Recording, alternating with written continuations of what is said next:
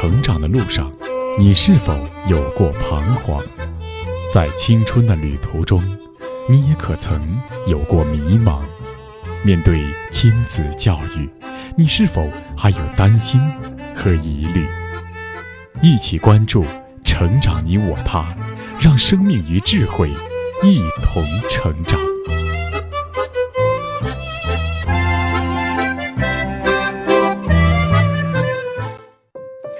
愿生命与智慧一同成长。海内外的各位听友，大家好，欢迎来到《成长你我他》，我是您的朋友钟青。听众朋友，我们都知道，教育是面对未来的，而面对未知的未来，人类之所以可以有预见和前瞻性的可能，就在于人类会去总结历史的经验和教训，透过教育。我们祖先前辈的思想观念和行为模式会代代相传，沉积在我们的文化基因当中。同时，透过反思历史，也为我们曾经走过的弯路去寻找解决之道。因此，我们说，历史是一面镜子。就像之前我们节目介绍的家庭教育专著《发现母亲》，作者华东交通大学母亲研究所所长王东华教授，就是从他自己的青少年时期与亲生父母的情感隔阂和冲突当中所感到的困惑，到后来接触了日本著名心理学家、教育学家木村久一的《早期教育与天才》一书之后，王东华开始顿悟了早期教育和母亲教育的关键性作用。如果说现在是过去历史的未来，那么我们要如何评价和反思过去母亲教育的历史，才能够更好的应对现在的未来呢？那今天我们就继续来聆听王东华教授所著的《发现母亲》导论第一节的后半部分，重新评价中国母亲教育的历史。播讲时代。有人说。推动摇篮的手，也是推动世界的手。母亲对孩子的成长至关重要。然而，我们是否真正懂得母亲？培养一颗螺丝钉与一个社会的公民有怎样的不同？母亲又如何决定民族的未来呢？华东交通大学母亲教育研究所所长王东华教授，殚精竭虑。历练十年，完成了八十万字的教育专著《发现母亲》。书中以众多典型的案例，鞭辟入里的分析，对人类社会一些重大命题进行了严肃的思考，并深情的呼喊：“你可以不是天才，但你可以成为天才的母亲。”一九九九年，《发现母亲》一经推出即产生广泛影响，至今多次再版。先后获新闻出版总署中国图书奖、全国妇联推荐作品等奖项。王东华教授也因其突出成绩，2000年被全国妇联授予驻西爱心大使称号。2001年入选《中国青年》杂志可能影响21世纪中国的一百位青年人物。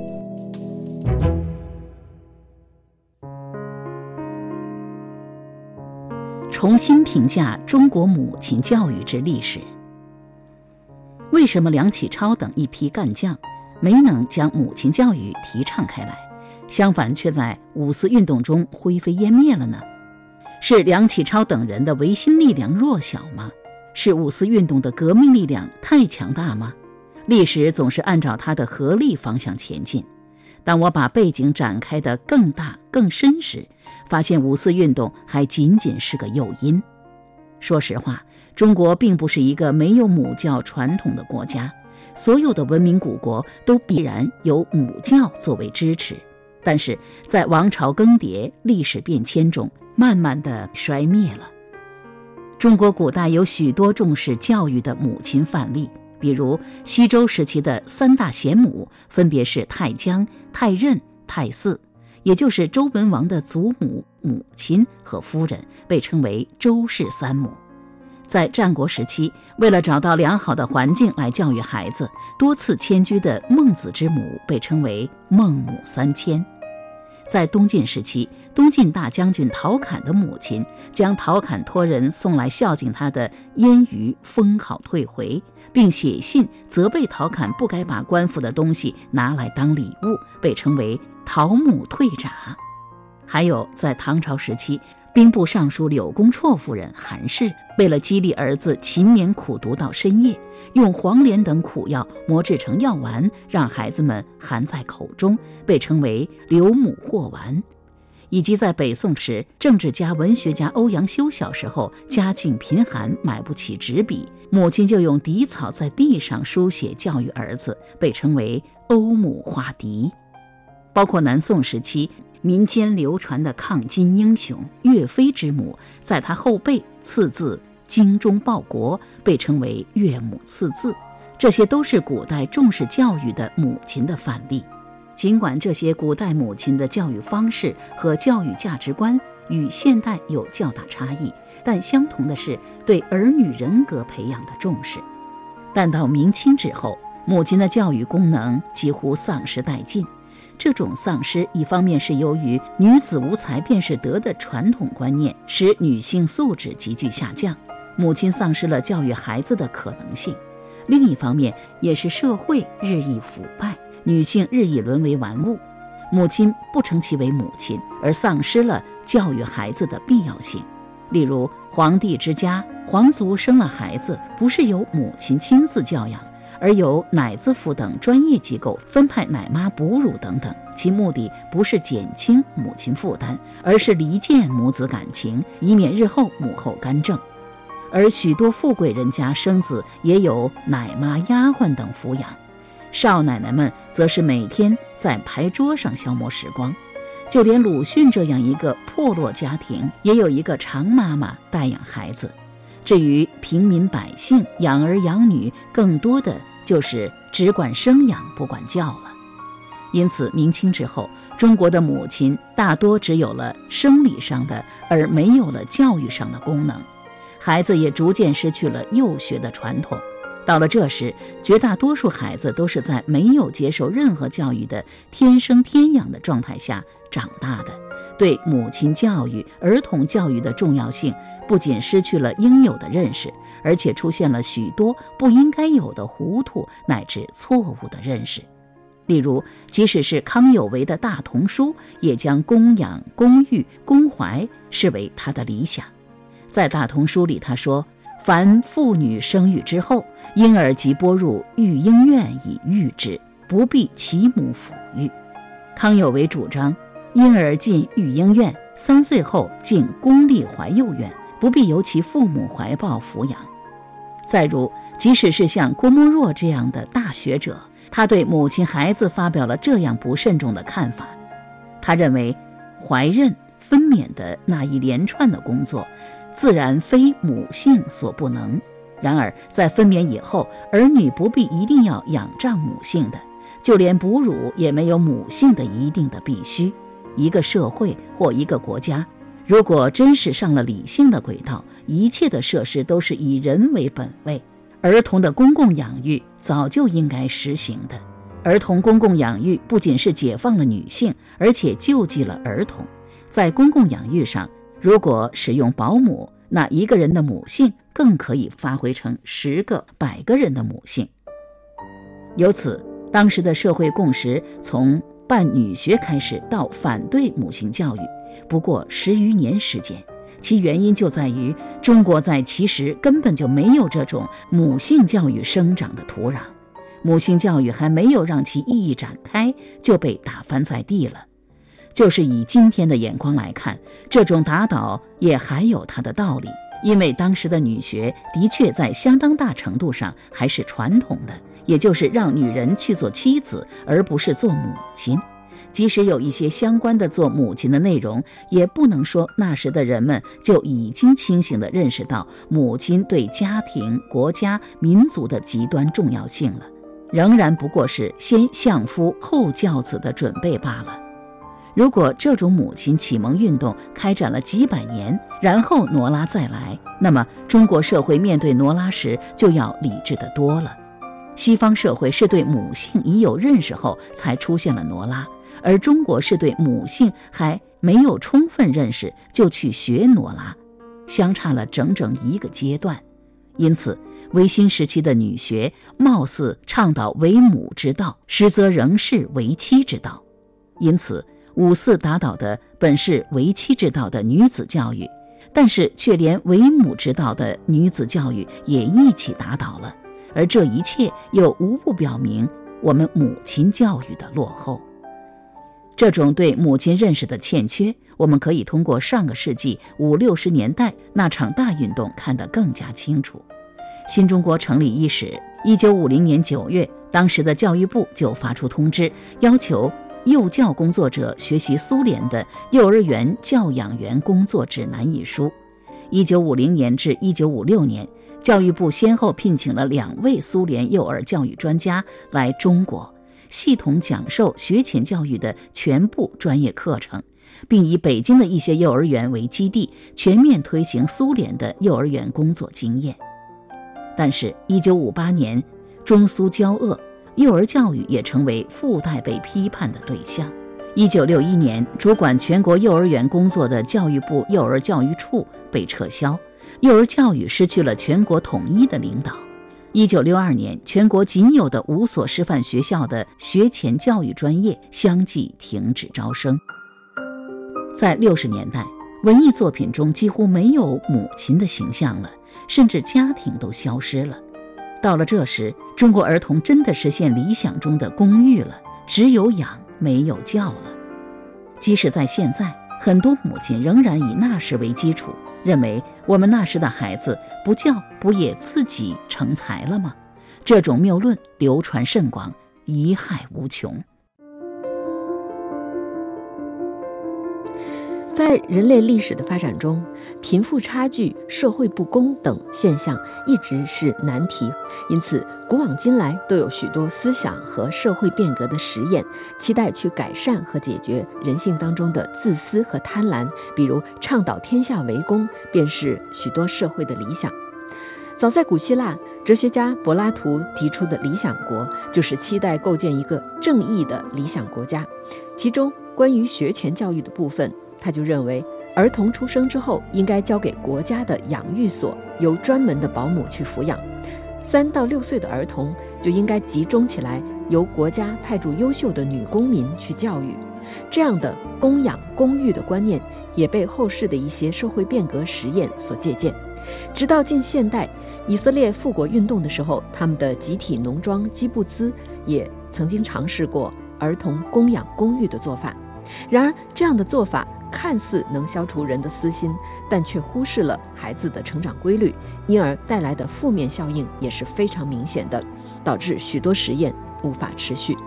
那么，在上个世纪的中国，对供养公寓的观念又是怎样看待的呢？我们继续来听王东华教授的解析。为什么我们骨髓里有这样一种儿童公共养育的理想呢？原来，在我们这样一个公私分明的传统中，大公无私、牺牲自我利益被看成是一种难得的好品德，而孩子又恰恰被划入私事私利的范畴，自然离他越远，德行越高了。因此，一生下孩子就舍小家顾大家，会成为先进典型。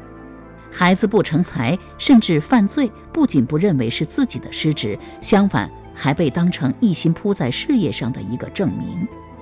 电影《少年犯》中的女记者出色地完成了组织交给自己对少年犯们的调查任务，可记者自己的孩子在这期间也成了一个少年犯。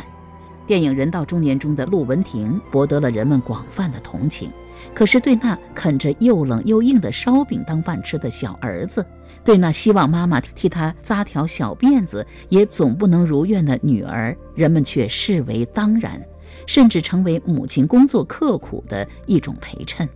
其实，儿女的养育，与其说是私人事务，还不如说是公共事务。说他是私事，是因为孩子是父母身上掉下来的肉；说他是公事，是因为孩子终将是独立的社会人，是社会的公民。如果孩子不成才，不仅会给父母增添心病，更是给社会增添负担；孩子成才，也不仅是为父母争了光，更是为社会做出了贡献。因此，生儿育女从根本上来说不是私事，而是公事，是为社会，不是为自己。人类学家费孝通早就说过，生儿育女是利群不利己的，因为生育的风险、养育的花销与父母从中的获得是不相配的。苏联教育家马卡连科说得更加直率：如果你打算生一个公民，而生了以后对他缺乏父母的爱，那么就请你们发发慈悲，预先告诉社会说你要想耍滑头。遗憾的是，我们直到现在还没有明白孩子对社会的意义。爱孩子，那是母鸡也会的。高尔基的这句话常常被我们一些人用来作为自己不进行家庭教育的挡箭牌，殊不知却完全弄错了高尔基的意思。高尔基并没有简单的否定母鸡式的爱，相反肯定了这种爱，认为这种爱不仅人类会有，连母鸡也会有。但这仅仅是他的前半句话，关键是紧随其后的一句话。他说：“重要的是要教育孩子，而这却是一桩伟大的事业。”高尔基强调更高一级的教育之爱，而这才是母鸡所不可能有的。将这种没有教育之爱体现得最真切的，莫过于现在出版的那些不忍卒读的所谓名人教子故事。把名人对孩子说的一句话、写的一封信、发的一通脾气等等，都无限上纲到是在教子，打是教子，骂是教子，不管也是教子，甚至教唆也是教子。古代的教子是没有名姓的父母教出了杰出的子女，如孟母等；今天却是杰出的父母教出了没有多少能力，甚至是犯罪的子女。如果教子是以子女的成功为标准，现在却是以父母的成功乃至名气大小为取舍的标准，真是岂有此理！至于其他的模糊认识就更多了，例如对于小孩子，认为不要太紧逼小孩子读书，书呆子做官则必贪污误国等等。其实，是否贪污误国与读书是没有必然联系的。殊不知，是诚实还是不诚实，是贪官污吏还是清官廉吏，都在于父母自己的培养。诚实的人，即使做了总统，也是诚实的；贪污的人，即使去做一个车夫，也是贪污耍赖的。还有那些遗言，比如“子孙若如我，留钱做什么？子孙不如我，留钱做什么？贤而多财，则损其志；愚而多财，则益其过”等等。把孩子品行的好坏推诿于金钱，完完全全忽视了自己作为一个父母有教育好子孙、正确使用钱财的职责与义务，真是莫名其妙。家庭影响无时不在，不是给孩子好的影响，就是给孩子坏的影响。不给孩子以影响的家庭是不存在的。从这个角度说，现在中国的多数家庭给孩子的不仅不是好的家庭教育，相反却是不好的、坏的家庭教育。尽管这并不是父母有意为之的。如果高尔基看到我们今天还如此理解他上面那段话，他一定会痛心疾首地告诉我们：爱孩子那是母鸡也会的，但重要的是要教育孩子。伪劣产品的本质在于伪劣母亲，这样的家庭教育的后果是什么呢？那就是整个社会道德和社会生活质量的下降。早在六十年代，周恩来就告诫干部子女不要做八旗子弟。干部子女问题逐渐成为一大社会焦点问题，不仅群众意见大，就是中央领导同志也对此一再发表讲话。邓小平就曾要求领导干部，特别是高级干部，包括已经退休的，要言教身教好自己的家属。如果言教身教作用不大，那么组织上就应该下手去管去教。为什么不是干部本身的问题，而是其子女的问题严重到了这样地步呢？因为人们错误地把那些不管教孩子的干部认为是好干部，因此提升得更快，拥有的权利也更大。这些人可以过好亲属朋友这一关、金钱美女这一关，但是到了退休之际，却难以过好子女这一关。一来，没有得到良好家教的孩子，面对激烈的竞争，自然处于不利的位置。这时，即使父母不徇私情、严格要求，孩子也会瞒着父母，利用父母的关系做出不该做的事。